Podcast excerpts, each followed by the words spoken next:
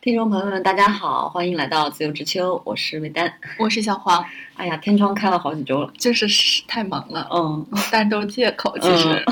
最近在忙着干啥呢？看综艺。 忙着看综艺，然后旅游、嗯上班。 最近看了什么好看的综艺？最近看了，呃，前两天看吐槽大会的决赛，脱口秀大会。呃，脱口秀大会的决赛，然后周奇墨真是太强了。嗯，我在看的时候，我心里就想，周奇墨太牛，太牛了， 对。脱口秀天花板。对， 就是不一 样。然后还看了一个综艺，就是芒果的，就是一个离婚综艺。嗯，他叫离婚综艺。嗯，对，其实这个综艺我们看了挺久的了，是我疯狂安利给那个主播的。 对对对，她呃，魏女士在朋友圈，然后在我们的群里面都在疯狂安利。我有，然后我就经不住安利，嗯就点开看了一下，就一发不可收 拾。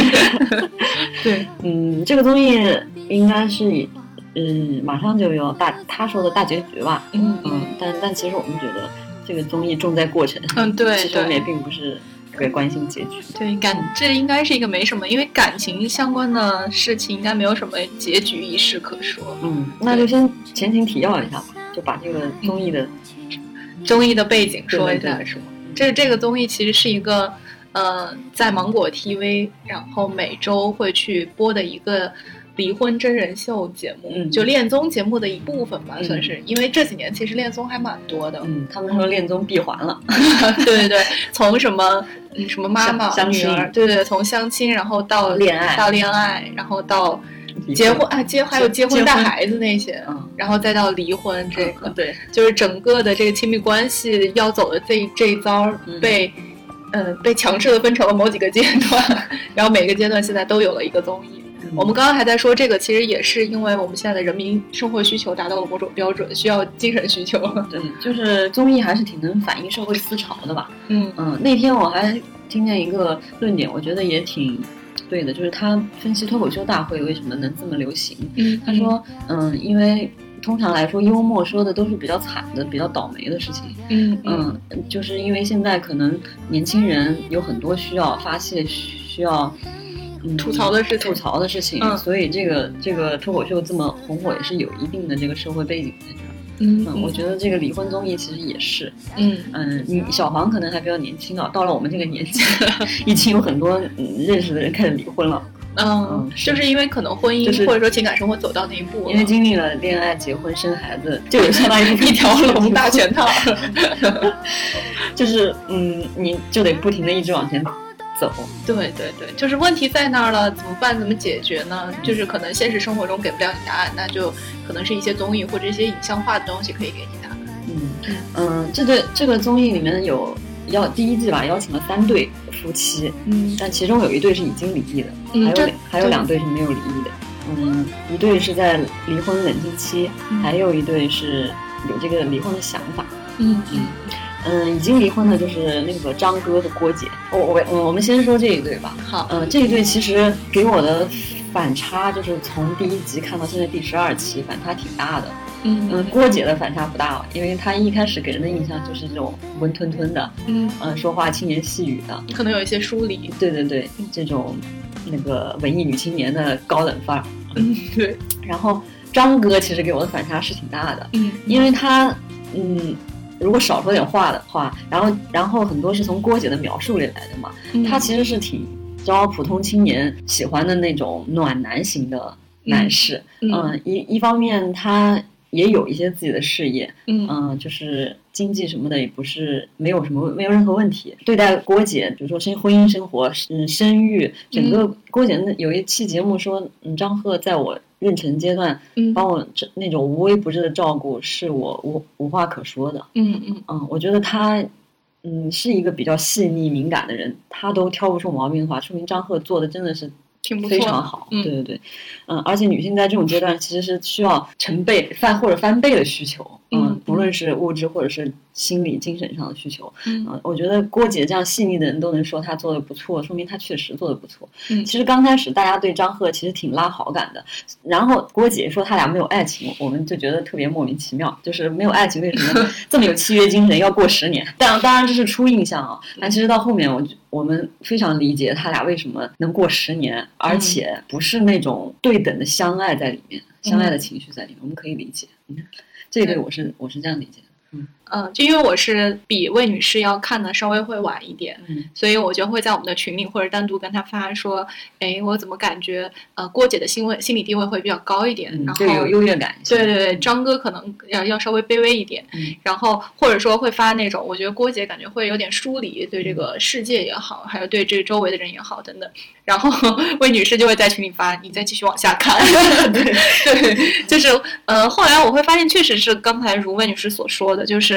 但问题可能没有在最开始展示，嗯因为最开始是属于那种久别重逢的感觉，而且他一上来就给了一个结论，说我们之间没有爱情。对对，嗯是一个是一个结论，就是结论性的一个话术吧。嗯然后到后面的时候，我们今天还在说，就是他们两个给人的感觉是在两条不对等的交流模式上，嗯嗯。就我觉得一个稍微好一点的交流关系，是我抛一个话，或者是我做一个动作，对方是有回应的。但是张姐和呃郭嗯张郭郭郭姐和张张哥哥其实是属于那种我抛一个话你没有回应，你抛一个话我也没有回应，所以嗯久而久之他们俩之间的相处关系可能就是像他们所说的，十年就是最最最熟悉的陌生人。嗯，他们的互动其实在这个是互相不回应的过程当中就已经停止了，对啊就没有互动了。所谓的互动就是我抛一个你有回应，嗯然后你再抛一个我有回应，对就对，就这是健康的互动模式嘛。嗯我觉得他们的模式是两互动模式是两条平行线。对对对，可对能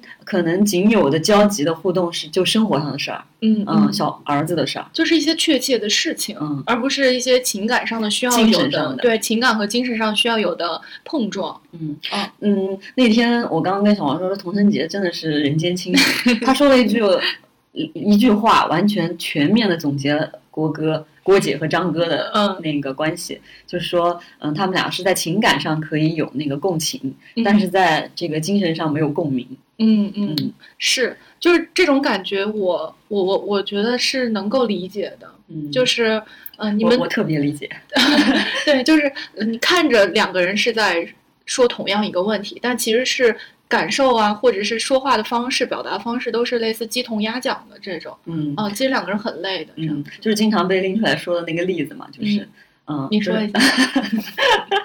因为这这这个梗经常被播客还有其他的那个社交平台拿出来说的，就因为这个例子特别的说明问题，嗯对所以大家才会翻来覆去的说这个例子是什么呢？那个张张哥问郭姐你吃饭了没？嗯郭姐说，嗯，我刚刚在那个餐厅特别好，嗯， 然后那个女老板戴着一个特别美丽的那个耳环，特别嗯美，然后整个餐厅的环境也特别好，我我特别想跟你来这里吃一次饭。对。啊巴拉巴拉说了大概十嗯句，没有回答张哥的问题， 张哥就不开心了。张哥就想问你吃，你觉得这饭好不嗯好吃？ 对你嗯吃了 没？你跟我说这些有的没的干嘛呢？对对啊，对，这个问题特别典型。嗯，嗯就是可能是一个人是想要一个具体的回答，但嗯是另外一个人他可能觉得具体的回答没有意义，感受是很有意义的。就是两个人觉得有意义的东西是不一样的。而且他们两个人都嗯带着自己的这个模式嗯和骄傲，把自己封闭起来了。嗯，嗯他俩就是各自筑了一道高墙。就是比如说那个我我可能也是一个解决问题型的选手，就说你吃饭了没？但是你忽然跟我说这一大堆，那我也只好接着你你的话说，我说哦，那个耳环有多美，那个那个餐厅有多美，嗯就就这可能是一个开放的互动。嗯，然后张哥吧，我觉得他太直接了，就是我觉得嗯稍微可以绕个弯儿，你最后可以绕到你吃饭了没上去，嗯嗯，这样让人感觉你是真心想知道，嗯，我是不是吃饭了，就是是嗯不是没有，就是在这个温饱问题上得到了这个照顾。嗯，他是想他他他的本质需求是这个，对对对对吧？嗯他的本质需求上觉得我我关心你的嗯温饱问题，嗯嗯嗯，嗯，但是郭姐回答的是精神层面的问题，对对就张哥呢，就就就就特别就关闭起了自己，他不嗯想听这精神层面的问题。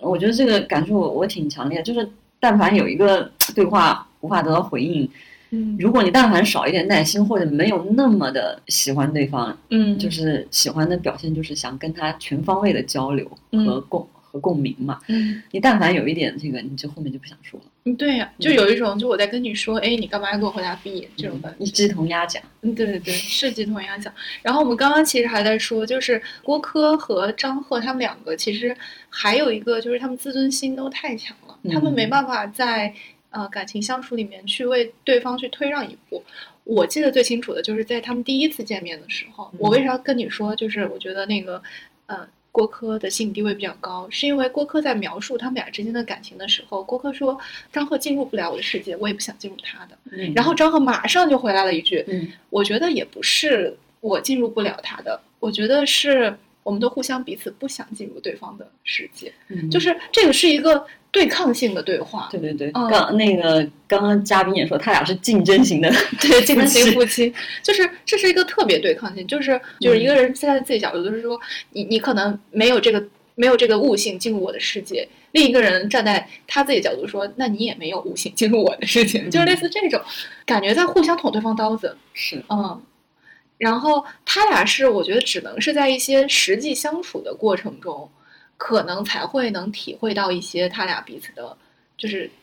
体感，体感会更好一感情点。上是是有感情的，但嗯精神上确实没法交流。对，然后他们我们刚刚不是看最后一集，就目前为止最后一集就是三十四问的、三十二问的那一36啊三十六问， 对我们目前在看三十六问的那一集，然后他俩的交流方式给我不知道魏女士的这个看法，就是给我的感觉最从尤其是最开始就是非常不坦诚。嗯就是一个人想要斗另一个人，嗯然后而且是我自己会觉得有点趾高气扬的斗，就是因为斗得太明显了。嗯啊，然后一个人呢是双手抱插胸，嗯然后一个非常防御的一个姿态，然后说所有东西都是建立在没有袒露自己的基础上再说。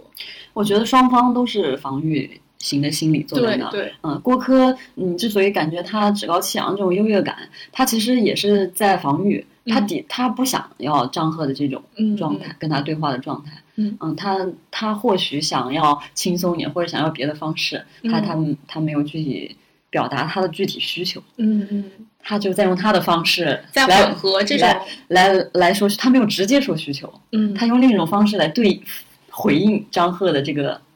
怎么说？我们爱和爱说张哥特别硬啊，这个人 对张哥，很难放下自我，对自对我看得太重要了。对嗯跟其实就是这个。而郭郭郭姐就特别不喜欢这个，但是嗯郭姐也不直接说自己的需求，说你能不能不要这么严肃？我希望我们可以稍嗯微轻松一点。但这个就特别明显的体现了他们俩之前的那个相处模式。嗯嗯，张哥就很很用那种，嗯、那个叫什么吵架风向标的那种词汇，他经常说郭姐，他就是这样。啊嗯，他嗯他他，你就是这样的，就是爱看爱嗯爱爱扯些插科打诨，扯些有的没的。嗯嗯，这这种他就是这样，总是老是这种，都是什么风向标词，嗯就是吵架的那种。对，这种这种僵化思维的这个风向标志，就爱爱说这种词。嗯张赫其实挺明显的，嗯。他他就说这种，所以双方都不表达诉求，就用一些情绪来回应对方。嗯，嗯，然后然后就开始鸡同鸭讲了。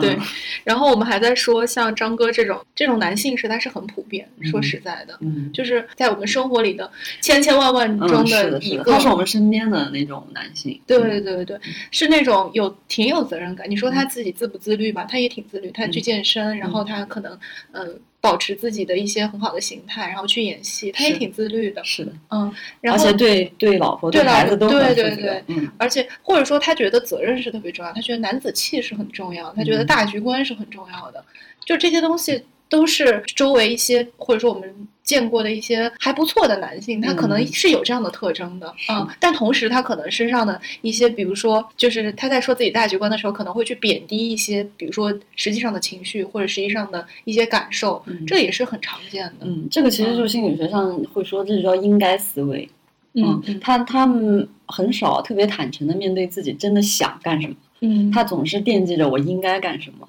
他不允许自己做出什么不对的事情。嗯。嗯嗯，他对自己的要求是要永远做正确的事。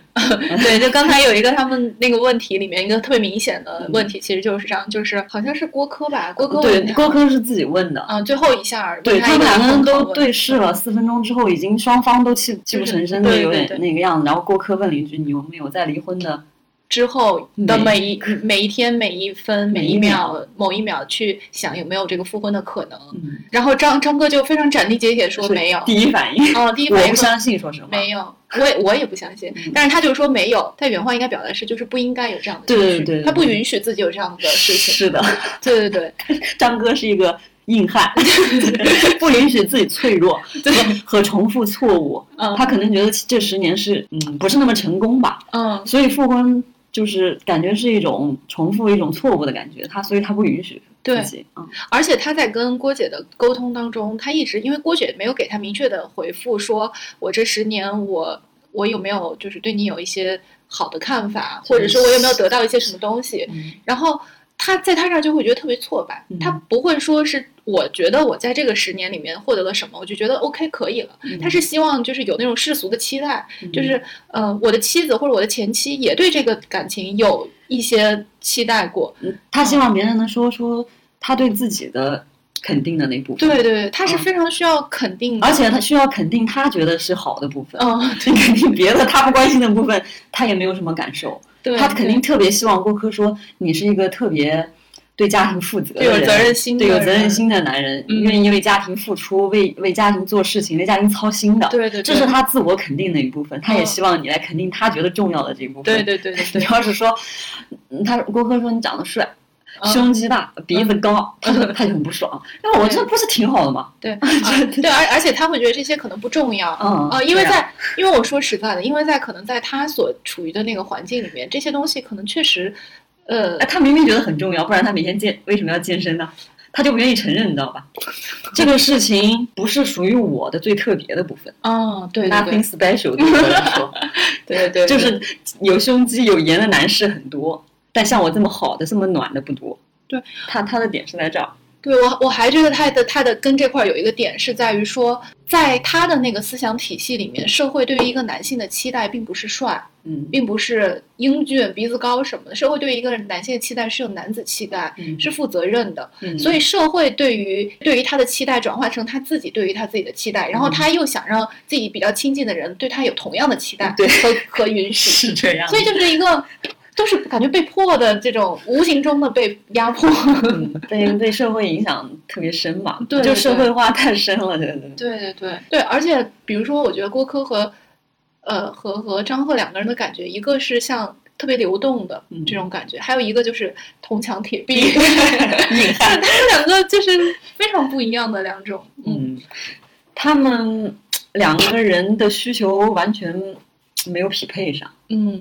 但同时他们两个又，嗯、我我有一集我其实印象特别深，我刚刚其实也说了，就是他们俩在描绘，因为有一集是，呃，让对方描绘对方就是对方的那个长相，嗯然后让一个从来没有见过他们的画师去画他们的长相。嗯郭柯和张赫他们俩描绘的，呃，对方是一模一样，基本上是一模一样的。而且非常细致。比如说那刘海儿往哪儿偏，然后那个呃，经常穿什么高领儿。我记得张赫当时描述郭柯的时候，就是经常会穿高领衣服啊等等这些，其实是一个是需要很细微的细节的。但是他们俩就是都一模一样，说的特别像。他们两个人都是很细腻的人，嗯，张张哥是暖男，暖男必须细致的， 细致是暖不起来的。这是对他对自己的要求。啊嗯，对对对，是这样的。他他他可能在生活上是很细致的，嗯但是他对于这种精神上的、情感上的东西，他就可能没有往深入探索。嗯嗯而且我觉得，嗯，我的感受是，张哥更爱郭柯一些。但是呢，他们就是我觉得，嗯，郭柯对张赫确实可能没有那么吸引他的点，嗯嗯，因为他说出来的东西基本上是平常普通的东西，并不是张赫身上最特别的东西。嗯嗯嗯，但是我觉得可以强烈的感觉到，嗯，张哥是很喜欢郭柯身上很特别的东西的。嗯嗯，而那部分可能是他嗯缺失并且想追求的东西。就嗯，大家都知道，郭姐是天才型演员、天赋型演员吧，嗯嗯而张哥肯定不是，对因为就凭他这么硬的 个性，他也没办法法解放自我没。办法放下自己去演各种各样的角色。嗯，是的，他嗯所以可能演我没有看过他戏啊，但是我他看过他演过《少年包青天三》里面的一个某一个网页，哦 他演的是张赫本人吧？差很像，你你一定要去看一下。 是的，对是的对。但是呢，他虽然很很喜欢郭柯身上的特质，当他意识到他们两个是完全不一样的思维模式的时候，他可能嗯没有主动尝试去打开自己来适应郭柯。我觉得他们两个如果要在一起，肯定是有一方要稍微妥协一些的。我说的妥协就是主动打开和改变自己。嗯嗯嗯，嗯，我觉得双方，嗯、如果是双方都有这个很强的意识，那很好，就双方这个情商都很，智商都很高，嗯就是他能意，首先能意识到他们两个中间有这个问题，嗯其次他们能找到，嗯、有问题的点在哪里，然后嗯，有改变的方式，嗯嗯，这这个是比较理想的状态，就双方都有这种悟性。 嗯嗯但是如果我觉得张哥要是更喜欢郭姐一些，他其实是有这个机会的，啊嗯他嗯他来主动做出改变这一步。我觉得是，但是他们两个其实是两个比较自我，就是社会程度化比较高的两个人，然后他们也能做到完全，基本上能做到自洽，就这两个人都能做到两个人的自洽，但是在两个非常自洽的人。相处的过程中，他们之间的 ego 肯定会非常的，就是难以化解。嗯，对狗是比较大的，对，然嗯后张哥可能也没有办法做到说，完全放下自己。对对改对变，嗯对，张哥就是又是是一个其实挺自负的一个人，就或者说挺自信的吧，挺自信的一个人。就嗯自卑和自负是一体两面嘛。他，我我觉得他的那个他在自郭卑姐会面前不怎么自信，我觉得。对对嗯对对嗯对，而且他应该也是知道他在事业上一些角色他是没有办法演一些进去瓶的，颈。嗯对对对，他觉得这些瓶颈可能是需要经过郭姐的点化，然后而嗯他希去望女神点拨教能他，教教 他，但是但女神不想理他。不是，但是他他自己也没有办法去放下自己已经建立的那一套自己的自洽体系，嗯嗯，所以所以可能还是要有时间吧。嗯他跟另外一对，他们跟另外一对其实不一样，就他们是完全自洽两个个体，嗯，但只是是不太合适。只是不太合适。但是呢，又没有那个意识或者悟性来来来纠偏，来来使得双方稍微合适一些。虽然过了过了十，哎呀，过了十年还、还嗯是没有成功，还是以离婚结局吧。就是他，就是他们都更更爱自己一点。嗯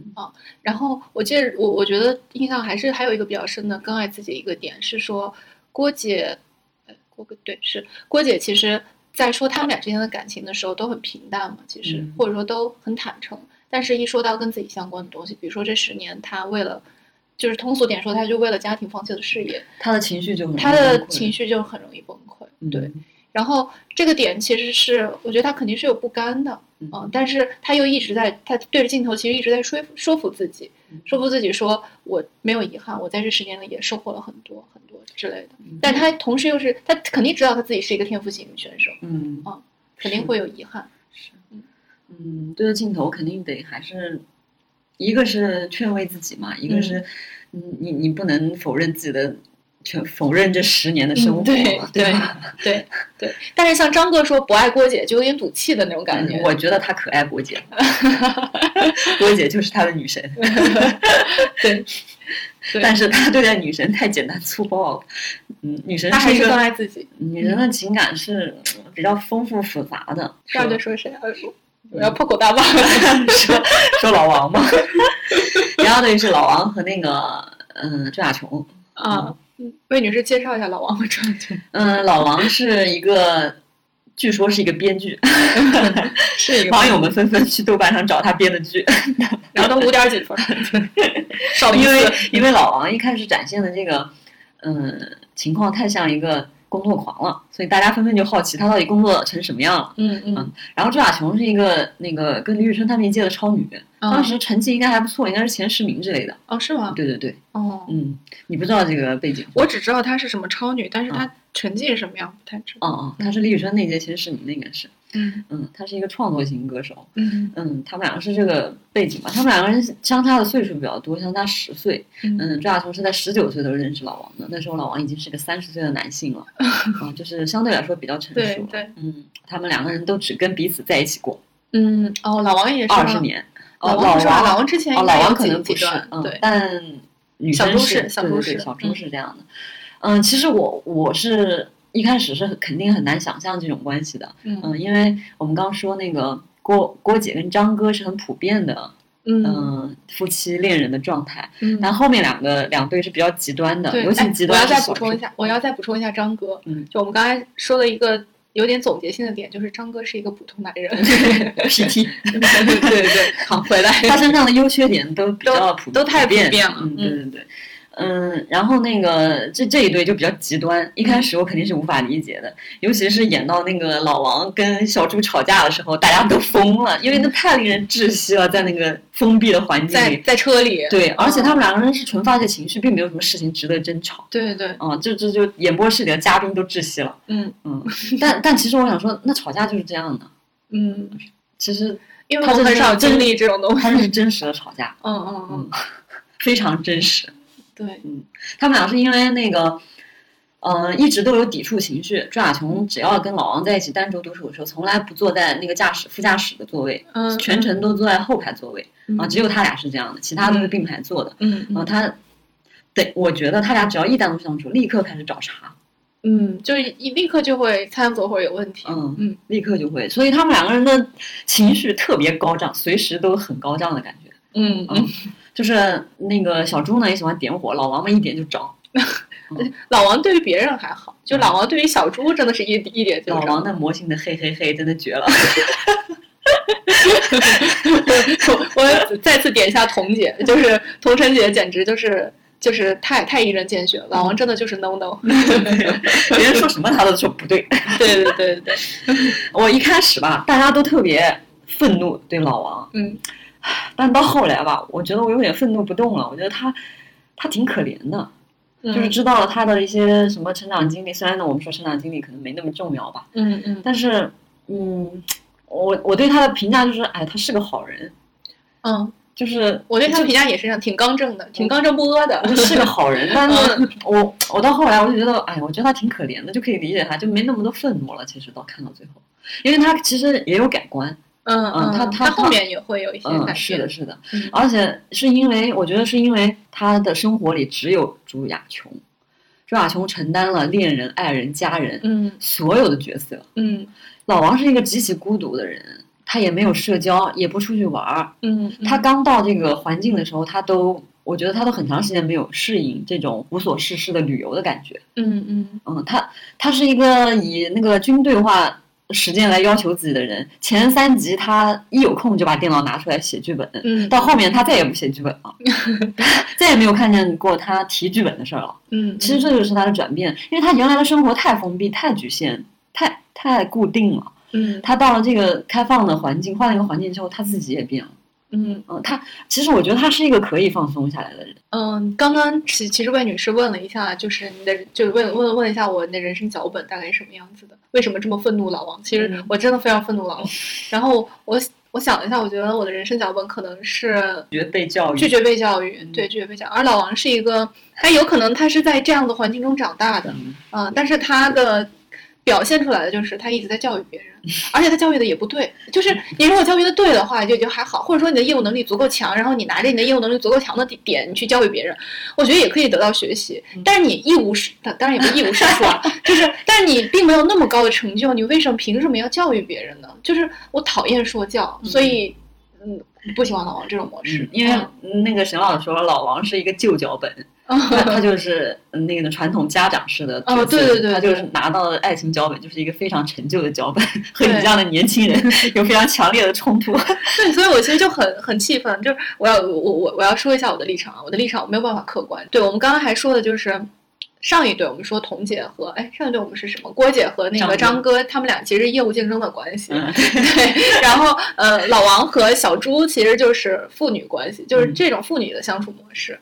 然后，而且老王又是那种很喜欢教导别人。我我觉得我可以理解，是因为嗯，一个三十岁的人忍不住想要教育一个二十岁的人，而且有可能朱亚琼刚开始还是乐在其中的，嗯就是最初他们建立的互动模式就是这样的。因为朱亚琼十九岁的时候应该也什么都不太懂，嗯所以他需要快速地汲取知识，是的汲取一些他信们刚开始息。建立的互动模式就是这样的，嗯，但是他们可能在中间发现这种模式随着时间的变化需要调整的时候，他们并没有调整。嗯嗯因为为什么需要调整？因为 徐法成成长了，嗯，对，很大拉成长了，他变了， 你们的互动模式就得跟着变。 嗯嗯嗯是，但的是他们没有调整的话，肯就肯定会有后面的问题。我我我我我成长了，我有我有自我的那个意识了，我不想被你教育了。嗯，嗯，再加上可能他后面去社会上工作，嗯他的自我意识肯定就更强。对，比如说他可能还会遇到一些朋友，嗯，他像赵小琼这种性格的人，应该有挺多朋友的是啊。然后这些朋友可能也会给他一些除了老王这个世界给到他的其他的世界的输入。嗯是，他啊他别的世界打开了，你这个旧对脚本就不合适了。对嗯你，然后老王他自己也，他是属于一一味在付出或一味在输出的一个角色，他没有去输入养分，然后让自己去成长。嗯啊所以他如果一直在说，比如说二十年或者十几年，一直在说的是同一个问题，或者是同一个模式的问题的话，那另一方他一直在成长，肯定在某一个节点会觉得不成对。长不同步对对对的问题。对，肯定在某一个节点会觉得不对的。嗯嗯而且我觉得，你看老王这么，嗯，孤独或者说嗯嗯这么焦虑吧，嗯，他是一个，就是也是我们刚刚说的，像张哥一样，就是社会赋予他的这种对他的要求，让他非常焦虑，嗯他特别怕被这个世界抛弃，嗯嗯，他很怕失去工作，嗯，嗯那他怎么不怕被自己的爱人抛弃呢？他也怕，对吧？嗯，因为可能相对于这个跟他有了二十年相处经历的人来说。和一个冷漠的社会，他可能更怕这个被社会抛弃。嗯嗯你看他前前三集表现出的那种感觉，就是太焦虑了，嗯特别怕嗯被这个社会抛弃。对嗯，而且他他从小的那个家庭生活应该是给他应该是挫折教育，给他灌输了很多这种这种思维。就你不行，这社社会就会抛弃你。嗯，是的，所以他在他其实也不太会表达自己的需求，嗯，他对自己也就像节目里面的，就是大家都说的一样，他是最不爱自己的一个人。嗯，他不会表达自己的需求，他他他也不是特别了解自己的需求，他也嗯是我我觉得这是我应该干这事儿，我应该把这事儿干好，我应该嗯嗯赚钱，我应该养家。嗯嗯他也是很多这种思维在里面。嗯嗯，他张哥是很挺爱自己的，嗯，但是他真的一点都不爱。嗯，我记得另外一个节目，就播客节目里面说赵雅琼有点像一个溺水的人，我觉得老王也也也可能有点像一个溺水像的人，嗯，对，然后小猪其实是他的一个扶贫或者是稻草，对，然后我们刚刚其实聊天就说，他们俩其实目前的状态就是无法互相挽救，嗯，无法互相救起就对方。是是两个成长的都不是很完善的人，嗯，他们两个人的这个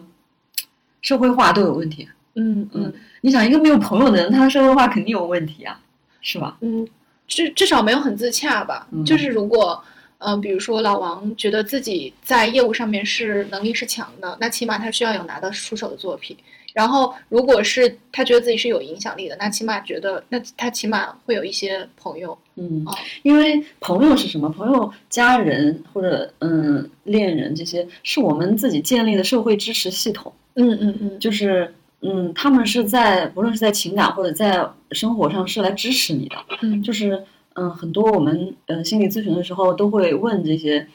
比如说有抑郁倾向的人，就说你在心情不好或者抑郁的时候，你会求助吗？这嗯求助的对象就是我们自己平时要建立的这些，关系。对，就是所谓的叫社会支持系统。嗯呃，一我们这种社会动物如果没有支持系统是很可怕的。嗯啊，就是它孤立的存在那儿，对对人来说，对一个社会动物来说是很危险的。嗯嗯，我觉得抓熊的压力也够大的，就是就他所有的需求都都包裹在他一个人身上。嗯嗯，就他没有建立起自己完善的社会支持系统。嗯，我的理解，我说的他的社会化没有完成，就是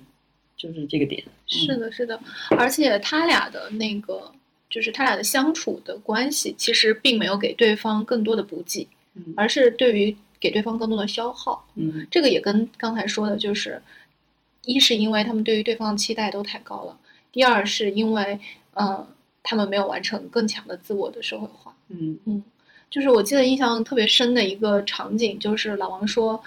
就是采采访他说为什么不愿意给朱亚琼一个拥抱什么的。老王说我写了一天的东西了，嗯然后他后面还要过来类似烦我，或者是嗯还要问我要拥抱，我实在是没有力气了。嗯但是其实对于一个比较好的亲密关系来说，就是我累了一天了，但是我看到我的爱人或者家人出现在我面前，我可能给我一个拥抱，可能又满血复活了。嗯，啊，可能是这样的，我觉得是一个更好的相处方式。这个这个这样的关系其实是正向的嘛，哦，对，嗯对，因为他支持你了，他对在对情绪上的支持你了，嗯，嗯，在咱他他他们这个关他系们两个听他说这个例子，其实就有问题，就对嗯是对我来说是一种消耗，而不是一种补给。对对对嗯对，而对于他来说，可能确实是这种感受。比如说你累了一天了，但是对方也问你在要情绪，嗯，啊、也问你在也在索取一个东西。但嗯其实如果这个时候对方是给予的这个状态的话，那可能两个人的关系会更再更进一步这样子。嗯，所以，哎呀，就是他俩我看着还挺唏嘘的，就是是两个没有特别自洽的人，嗯，然后走在一起是会有很多问题的。他们哪怕再换另外的这些人，除非对方是一个非常自洽的、非常强大的，嗯非常强大的嗯人的话，或者说能弥补他们刚好很契合的弥弥补他们身上某一些点的话，嗯那他们后面还是会有问题。其实还有就是，呃，我们都觉得老王是一个就是在某一方面也挺自律的人，嗯，特别自律。对，特别自律的一个人，但是是又是一个很封闭的人。嗯，放他的开自律跟张哥的自律是一样的，就是我应老该王这样。对对对，老王嗯的自律和张哥自律是一样的，嗯但是小猪，嗯，小猪有一个点，我觉得挺挺神奇的，就是他其实真的一点儿都不像三十九岁的人。嗯我们并不是说就是一个年龄该需要该像某一个年龄的样子，但是他所呈现的状态，我们今天说说二十五岁或者二十五岁以下也不为过。其实嗯他其实，我觉得这一方面是说，就是老王可能确实把他保护的挺好的，嗯，啊，然后他在这段关系里面可能确实，呃，一些复杂的事情他不用想的很多，所以他的状态才才会是还不错的嗯啊。但是另外一方面也也也有可能是说，她其实并不像节目里面想要给大家呈现的，就是这个女性是一个很小或者傻怎白么样的傻白甜的这种，她有可能是一个很自律的。然后很很决绝，然后很能拎得清楚自己想要什么的这样子的一个女性，只不过她这个萌芽还没有童姐的萌芽，还还没有童姐她的刚启就是蒙对她可能刚启蒙，她她可能是还没有生长的非常的强壮，嗯，啊，但是他这个萌芽已经是有了的，所以娜拉才出走了。 对对对， 好的，好的，那就下一对吧。好的恋恋不舍，想说 这个下一对是我们的童姐和 K 哥，啊，童姐和 K 哥，嗯、童姐实在太好了，我们要表达一下我们对童姐的热爱特别仰慕。 对仰慕和热爱，童姐这话每句话说的 都都都一针见血。嗯对对。而且童我姐真们的我很们智内慧心，，对我们内心想说的话是，童姐肯定读了许多书。 童姐真的读了许多书，而且童姐上次说了一本书是萨特还是谁的一本书。王哥都不知道，王秋雨都不知道。你说嗯王秋雨作为一个，对不起，我要激情开麦。王秋雨作为一个编剧，他为什么连有一些书都没有看过，而就是怎么会呢？我嗯，可没关系，不用看，他写的都是男人打架的 戏。但是这是一个艺术型的创作的一个工作，然后理论上它应该有更多的这样子。你。看他不是艺术型创作，他只要照模板来写就好行吧，不不不开麦它了，我们继续说童姐然。啊后童姐 童姐真的是一个带引号啊，就是虽然不能这样描述，但是是一个大女人，或者说是一个大智慧的一个嗯人类。是嗯，他他们两个一开始就是，反正就是疯狂撒糖。就是导致 大家都很烦，就是说这俩人到节目来干什么秀恩爱 嘛？那两对嘛，每天横眉冷嗯对，他俩但也需要他俩，就他调节一下气氛什么的。嗯，嗯，就是我们说实话，意思就是他俩是情感浓度很高的一对。对对嗯，到看到后来，其实还是这种感觉，就是他们俩在这一点上非常匹配，他们俩对嗯感情浓度的需求都很高。嗯他们两个不像相处了七年的夫妻，嗯像在谈恋爱那个对，情感浓度。是的，是的，嗯是的。我觉得这个是跟两个人的一是相处模式有关，第二是两个人的性格和天赋是有关的。就是他俩都是，他俩在刚刚的那个三十六问里面，在一个题里面回答了同样的观点，就是他觉得爱情里面最重要的是什么，就类似这个，他们俩都觉得是热、嗯或者是热爱这样子。其实我也非常同 意，就是我其实哪怕你是一个是一个挺冷的人，对是我 吧？我我我冷吗？ 我外冷内热，啊 就是我想说的是，是对情感浓度需求比较高的嗯，啊。其实我不希望要一个什么平平淡淡才是真的关系啊。嗯嗯，嗯，其实我是希望一直能往这个关系里面注注入热度的一个注人，入一些力量，其实是生命力。是这样的，嗯因为可能自己也是这样的，就是无论是生活或者工作当中，是嗯，很希望自己一直能保持旺盛的生命力的嗯这样一种状态。嗯嗯，我们生活当中保持生命力，可能是有一些体现，比如说你不想失去创造力，嗯嗯，嗯，比如说创造个播客，对，就是一遇到这种乏味或者平淡的事情，就觉得索然无味。嗯嗯嗯。哦，我这里插播一下，魏女士因为前两天觉得自己家索然无味，所以把自己家乾坤大挪移了一番。对，但实际上我在这屋子里住了两年还不到啊，。对对对对，所以就足以体就就是把沙发呀乱七八糟东西其实都挪了个个儿，嗯然后这个事情其实足以体现魏女士是一个非常不甘于平淡的，呃是这的，样而且我还一直在钻研这个软装的一些理论知识，因为我觉得靠审美就是感性认知了，嗯我觉得已经到天花板了，嗯嗯我怎么配就觉得。也就也就那样也了嗯就那样了我觉得我是因为缺乏一些理论知识和这个、嗯你需要再这个上一审美层的底层逻 辑，我需要把它理论和抽象 化。好的，对，所以所以所以就是彤姐，我们说回彤姐和张，哎，彤姐和谁 来着？K 哥，彤姐和 K 哥，其实他们也是需要在感情里面需要很强的浓度的，嗯，嗯，是这样的。但是我自己会觉得这有点不现实，嗯嗯，就是两个人怎么可能一直保持热爱呢？嗯，嗯，然后一旦这个热爱褪去了之后，那是离开吗？嗯，还是什么？嗯，是是那个反思和再建设。对，所以所以所以我其实对舒适比较重要，嗯嗯，对，舒适比较重要。然后对于这件事情的看法呢，就是都能接受，就是他因为长久不了是可以接受的，然后归于平淡也是可以接受的。但是他们两个其实我我会觉得有点担心的是说，他们两个其实可能是没有办法去接受归于平淡这个事情的。嗯然后以及我记得有有几集是大家对 KK，就是大家都会 扼腕说童姐怎么能找 KK 这样子 的是的，因为人？彤姐实在是太智慧，太嗯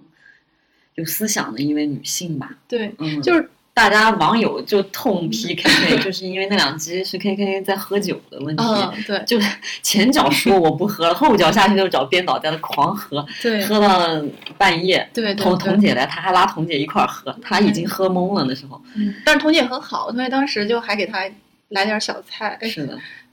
就是他俩就是属于那种，因为正常的我们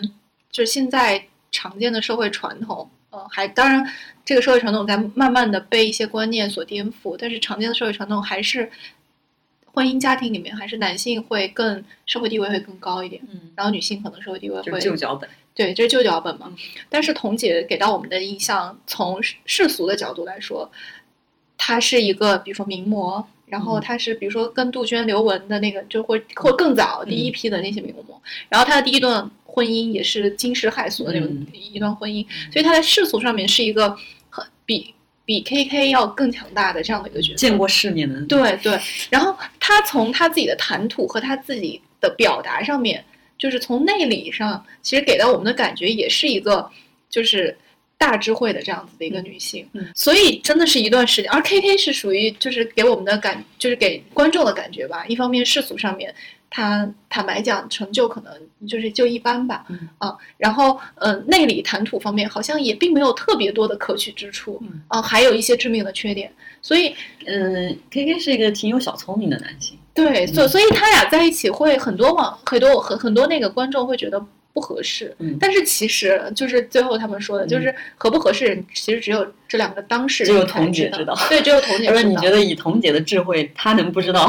对对对对是个什么样的？那就可能有一些是她特别需，K K 身上有一些是她是特别需要是的东西，是可能观众看不见。对嗯，就嗯，因为这个节目里面其实有过几次童姐在说自己的原生家庭，还有在说嗯自己的童年生活这样子，我们就会去就是猜测或者说会想到说，童姐有可能她的内心里面的那个裂痕实在是太深了，嗯，然后那个裂痕太深的那个裂痕，刚好 K K 可以补弥补进来，可以填填充进来，所以 K K 的其他的一切的其他的问题或者之类的，她童都姐可以忍受都可以忍受，都可以接受。接受。嗯，然后童姐对自己的认知也非常清楚，她嗯是一个特别知道自己要什么的人，嗯所以呃，像 K K 这种可能世俗上面大家并不觉得般匹配配的啊、嗯般配的这样子的两个人，童姐会觉得我需要他就行了，嗯，哦，彤姐这种就是没有被社会。世俗化的，对对对，对被没有被社会洗脑，特别清楚自己的真需求。对对对对嗯，这个节目里面的这两个男性吧，其实。就是被社会有点被社会洗脑了，嗯就是社会要求我是这个样子的，嗯然后嗯那我也应是该这样对我我应该是这样的，我也要求自己是这样子的，是的，是的。嗯，所以哎所以大家为什么这么喜欢彤姐呢？嗯，是因为大家其实也渴望自己能找到自己的真需求，并且嗯有勇气去实践它。嗯大家看见这样的人都觉得非常令人羡慕，因为嗯这样不仅这种不仅需要智慧，还需要勇气。是的，是的嗯，是的，而且还需要能力，嗯嗯，就是嗯，比如说我穷的时候可能我可以想选谁就选嗯谁。对对对，我可以想选谁就选，这可能就是他的底气。对对 对。然后我刚刚还在想的，就是彤姐和彤姐和 KK 之间，他们俩的交流是挺好的，嗯就挺值得人学习的吧。嗯就是双方两方其实都能表达自己的诉求啊、而且准确的表达自己的需求，然后对方也都能接住。而且不是拼命想证明我很厉害， 哦，对对对，对，这太重要了，这业务之间 没有没有竞争。就疯狂想证明我很强。然后在该示弱的时候也会示弱。嗯，我觉得会示弱这件事情太重要了，嗯，不然的话，不然的话就会像郭姐和他们两张个哥一人的样。互动模式其实是挺值得学习的。对嗯，对，但是就是刚开始不是吵架的时候，彤姐，彤姐有个习惯不好，就是刚吵完一秒钟，她就去跑去找 KK。就就会就会哄这也人。太他们快俩的了这个模 式，对对对。彤彤姐这至少也等三分钟吧， 这太快了。所以我还在想，就是他俩的这个关系里面，童姐可能是那个其实是比较害怕失去的那一方。我觉得她其实很多人有一种不太对的观念，就觉得我主动我就输了。嗯，嗯，就是就我一主动，背后是什么呢？是我怕失去你，嗯我很想要维持这段关系。嗯嗯嗯，但其实彤姐她自己她想的非常清楚，啊本质上其实不是的。嗯，她说这个家都是我在撑着呢，她说嗯是我的思那个，那我翻译一下，就是我的思想高度在引领大家往前走。嗯，嗯嗯嗯，嗯，其实是啊这样的。是这样的。所以她做所有的主动的动作就非常的自洽，嗯嗯嗯，就是我没有那种扭捏的心态，说我主动我就输了，嗯嗯嗯嗯，是他他一切都是想要说这个家庭怎么样让它更好。是的，不是在维持自己的那点自尊身对上，对，嗯，是的，是的，所以我才说，其实有可能彤姐会要更在乎这，就是 K K 一点，嗯就是她更在乎，她才会表现出来这样。她如果不在乎的话，她她想可能就她在乎可能这个就关系对对，她不在乎的话，她她可能就不屑去做这样嗯的，事如。果她更爱自己的话，她就不会做。对对，她更在她看来，她更想维系这段关系。嗯，是。我觉得这个也也，因为他们俩， 我觉得她能做这事令我们赞赏，也是因为她是一个条件很好的人，嗯，是吧？对，如果如果她其貌不扬或者怎么样，我们可能就不会这么感慨。你说她嗯肤白貌美 多长金腿， 对呀、不要因为大长腿还多金。你说她愿意为了维维护这个关系放下嗯那个自我自尊心，这是其实挺厉害的。因为一般这样的人是习惯了社会对她的赞美嗯跟称赞嗯和那种强那种自尊的那种嗯东西的话，他很难放下的，就是嗯偶像包袱很重的，嗯嗯，所以我是觉得他自己对自己的认识特别深特别特别特别深刻，而且知行合一，对他他他对认识得到，他能做出来。是他对自己的认识特别深刻，然后知道自己的裂痕在哪儿，知道自己的裂痕可能只有这个眼前这个人能治愈，那他就要要维持这眼前这个关系，嗯嗯，而不是说就一直让这个裂痕这样裂着，嗯，他肯定是想让自己更好，在自我完善嘛。嗯，我觉得他是他是这六个人里面为数不多的想自我完善的人，嗯，嗯，就想主动自我完善的人，是是，嗯，是一个自我发展中的人，嗯对对，，是动态的认知自我的一个过程，嗯而不是说哦，我我就这样，嗯， 我就应该这样，而不是我就我就应该这样，嗯 我一个是我就应该这样，一个就是我就这样，这 就死猪八开水烫。嗯对嗯对他对自我的认知就是固定的、僵化的。嗯嗯，嗯，觉得彤姐是一个非常开放的、发展中动态的自我的这么一个人。我我觉得小猪有可能之后也会成长成这样子的人，只不过他现在还在萌芽阶段。嗯三对儿，这三对儿还就是我们刚才说的，一对儿是业务竞争，一嗯一对儿是父父女，一对儿是母 子，特别好玩儿。然后呃，然后我们刚才还说了一个特别好玩儿的是什么来着？嗯就是彤姐对于 K 哥的这个嗯这种回馈和互动，嗯，对于其他两对儿来说，一个是不想 给，一对儿是不会给。因为就是他们把他们三队同时放在这儿回答问题是很明显的对比。 对对对对，他们两个人就真的互动模式特别好。嗯，虽然那个沈老师给他们测出来什么各种三观不符，这底线问题是可能是不不太是的，像张哥跟郭姐三观特别符，嗯但就是没法互动。对，就是哎，好重要，就好好难啊！就两个人在一起，又要三观挺符的，然后又要嗯互动互模式动模式是交流模式是准确的，啊然后还有对一些事情的看法是一致的，嗯所以我们才为什么才说亲密关系难了？嗯，难就难在它不是固定的，嗯它需要你成长，需要你改变的。对对嗯，没有天上两个人掉下来两个人就刚好对，刚好就什么都匹配匹配一致，就很难。嗯，但是其中其实也是一个发现自我的过程，确实需要勇于发现自我，就是要有悟性要有和悟智 慧。就是一要有这个想法，我觉得这这这个仅存在于对关系的质量要求很高的人中间。嗯，如果你对关系的质量要求不高，也能过。啊对嗯，但是你是要，那你像我们上一匹辈配，就很多都是凑合过的，嗯，嗯，很明显的。到到到中老年夫妻了，大家就是合那个合合伙过日子，啊，就是嗯精神上的交流，一个是我觉得限于文化水平的问题，嗯，嗯一个是限于他们那个年代，嗯物质很贫乏的年代，对嗯精神上，就是你在寻找伴侣的时候，对精神上没有那么高的需求的。嗯就是我觉得我我们说的这些，其实都是基于对关系的质量要求比较高的。嗯，这个节目其实好就好在它没有引入那些乱七八糟的事儿，对嗯没有物质上的事儿，没有出轨，没有什么这些乱七八糟的事儿，没有买房，然后给孩子上学，嗯对，没有这些东西嗯，它仅仅只探讨高质量亲密关系。嗯嗯嗯，我觉得我们探讨都是基于这个这个这个点的。嗯，嗯，你如果你不想改变也行，你要是觉得能凑合过也行，对对对，对，但是你不能又要求高质量，你又不想改对变，对对，这这这就很难。嗯，所以自嗯洽吧，自知行合一， 自洽这比较重 要。对，所以还是看你个人需求，我觉得。另外就是对自己要求高点儿，对别人要求低点 儿，就这件事情它也很重要。内内内方外圆。对对好，小黄是就是这样的一位女 士，对，不要对自己要求，一特别我觉得大部分人的情况就是对自己要求特别低，别人要求巨高，对，别这样，这样会很痛苦的。嗯，嗯很，嗯因为你改变，因为你能控制的就只有自己，你其他人是控制不了。你不要希望理想中的那个自己在别人身上实现。对对，嗯你你我觉得，嗯嗯，经过他们这三队做完这个十八天的旅行之后，我我完全不想定义他们这个是失败的嗯婚嗯姻关系，嗯嗯，我觉得对他们的人生冲击非常大，嗯，嗯，如果这种冲击都没办法让他们重新审视和改变自己的话，那也就算了。 就是嗯这个，我这个在我的定义里面完全不失败。即使他们三对都离婚了，嗯我也觉得不是一个失败的婚姻关系。嗯嗯，我觉得对个人的成长和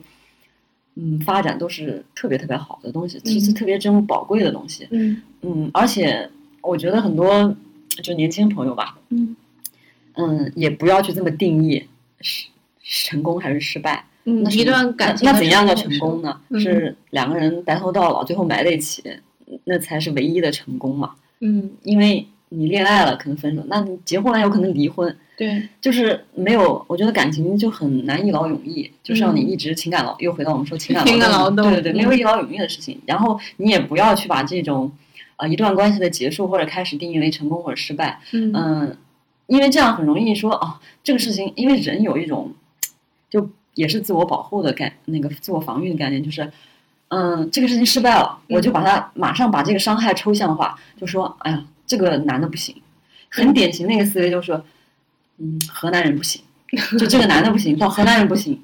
到东北人不行，我不喜欢东北人，这就是非常典型的把一个伤害抽象化，嗯嗯，因为人特别爱干这种事儿，就贴标签，嗯，简单说就是抽象化，就是贴标签，因为这这事情这简简单对而且可以自我保护。嗯就是我以后都不和东北人谈恋爱 了，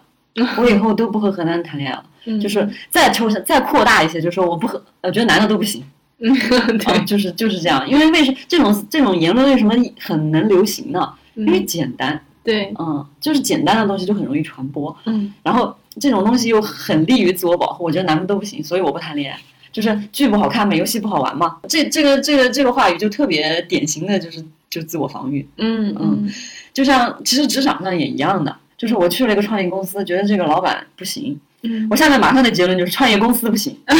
我以后绝对不去创业公司，啊嗯，这是非常典型的这种把伤害抽象化的思维模式。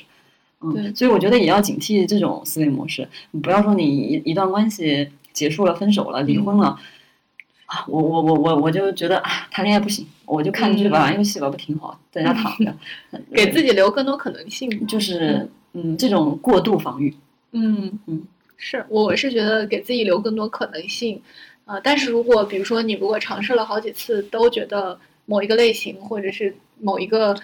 区分你觉得不太行的你话你，我觉得是要是这个，你还是要说这个人哪一方嗯面，或者我这个人哪一方面。因为人和人之间差异太大，对对，你把它抽象化上升到这种，只会对你，我觉得这种过度防御只会封闭自己。嗯嗯，就我们还是希望自己吧，就是更开放一点。嗯但是如果有人希望自己更封闭一点，是一种保护的话，也没有关系，知行合一就可以了。嗯 对，你不不要因此去伤害你身周周边的人就行了。对，就是对于自己的任何一个选择，不要后悔，然后知嗯，行合一。我说的这个其实也说，他本身是想有亲密关系的，嗯但他一想上一段我受到了巴拉巴拉伤害，那我还是算了吧。就是回避依赖这种，嗯就是嗯嗯习得性无助。对对对，对，差 不多。嗯嗯嗯，最后还想说一句，就是还有一个非常容易流行和传播的言论，就是哎呀，我我只追求人生的快乐和开心啊、我人嗯生只要开心就好了。啊、那那亲密关系很危 险，因为八成都是很容易不开心的，因为嗯牙很细齿、微很牙细齿微跟嘴唇还会咬到，因为太近了。嗯嗯嗯，就是嗯，你对亲密关系不应该有这种完美的期待。其实像嗯嗯周亚琼就是，我经常是觉得她偶像剧看多 了，经常想要那种偶像剧里的场景。嗯，嗯就是嗯，我觉得亲密关系其实嗯，最好不要有这种想象吧。就不要有不切实际的想象。嗯，就是因为我觉得就刚刚那句话，就是说嗯，你是为了开心而活着的。嗯，如果抱着这种观念，我觉得还是有点危险吧。如果进入亲密关系的话，嗯，因为我觉得，如果你想这个关系，嗯，质量够高的话，它一定是包含一些比较艰辛跟坚硬的成分的，嗯嗯、不然你是很难在这种关系得到彻底的满足的。嗯嗯，我觉得，嗯，关系就是这样的，嗯嗯，如果你不能奔着一段关系，就是我们俩在一起就是为了开心的，嗯，嗯我，觉得这种单纯的愿望是比较危险的。或者就是更实际一点吧。就是你对于一旦一段亲密关系，你可能需要有更实际一点的预期。对，哎，而且就是，嗯，你要接受现实中真实发生的事情，嗯嗯嗯，就是的是你你的想象和真实发生有冲突的时候，你要觉得这是正常的。你要觉得你要接受真实发生的事情，嗯， 对，嗯，你你不能用自己的想象来逃避这些真实的事情。嗯，嗯是的，是的，是的。嗯，我觉得只有这样，可能这个关系才比较容易成功。即使你俩分手或者离婚了，我觉得你才不会觉得他失败的，你还可以从这个事情当中应该觉得时间不得会到一虚度些，对，得到嗯一些真实的、有价值的东西。嗯，是的，说完了，说的真好。我觉得今天大概就是这样子。然后我的最深的感受就是，啊、降低自己的预期，然后真诚的认识，坦诚的面对自己，知道自己想要什么东西。嗯以及实际的去预估身边和关系里面所发生的事情，知行合一。好的，散会。那今天先录到这里。然后，其实这个节目，你看我们洋洋洒洒的很很容易就聊了一个多小时嘛。对啊，其实后面跟小王其实还想继续聊，啊，后面可能会切不同的这个点吧。那、嗯今天主要是基于他们三队来展开延展一下。嗯先基于他们三队说一下，然后之嗯后可能会分成不同的类型。嗯嗯，好的，嗯，那拜拜。嗯感谢大家收听，拜拜。嗯，感谢大家收听。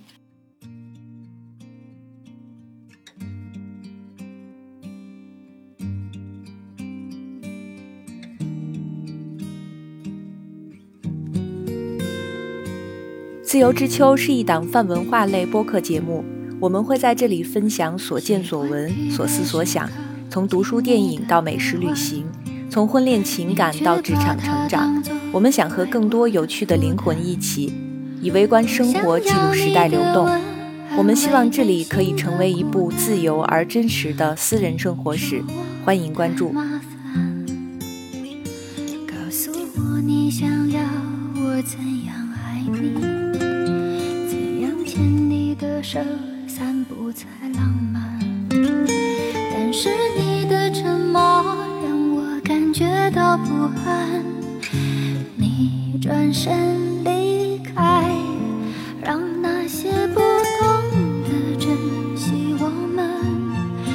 些不懂得珍惜我们的人，慢慢的老去吧，慢慢的远去吧，不必说话这么多复杂。我们要怎样才爱得明白？奋不顾身的去接受伤害，也许会有一天，心沉静的像海，不经意澎湃，直到对的人来。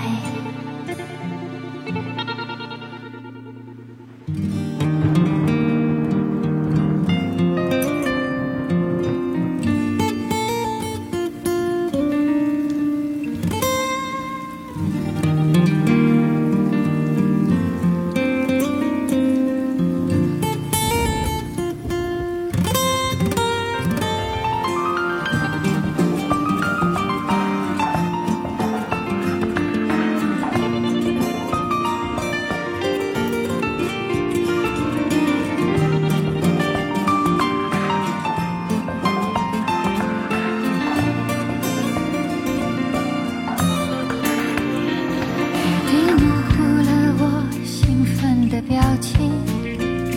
寂寞呼啸而过，抱怨个不停。我在你的门外独自等你回来，等到天色发白。你在街角路灯下停住脚步。我能尝到你微笑里面的苦，忽然之间醒悟，我等到的只是你对我的祝福，让那些不懂得珍惜我们，那些不懂得珍惜我们的人。慢慢的老去吧，慢慢的远去吧，不必说话，沉默多复杂。我们要怎样才爱得明白？奋不顾身的去接受伤害，也许会有一天，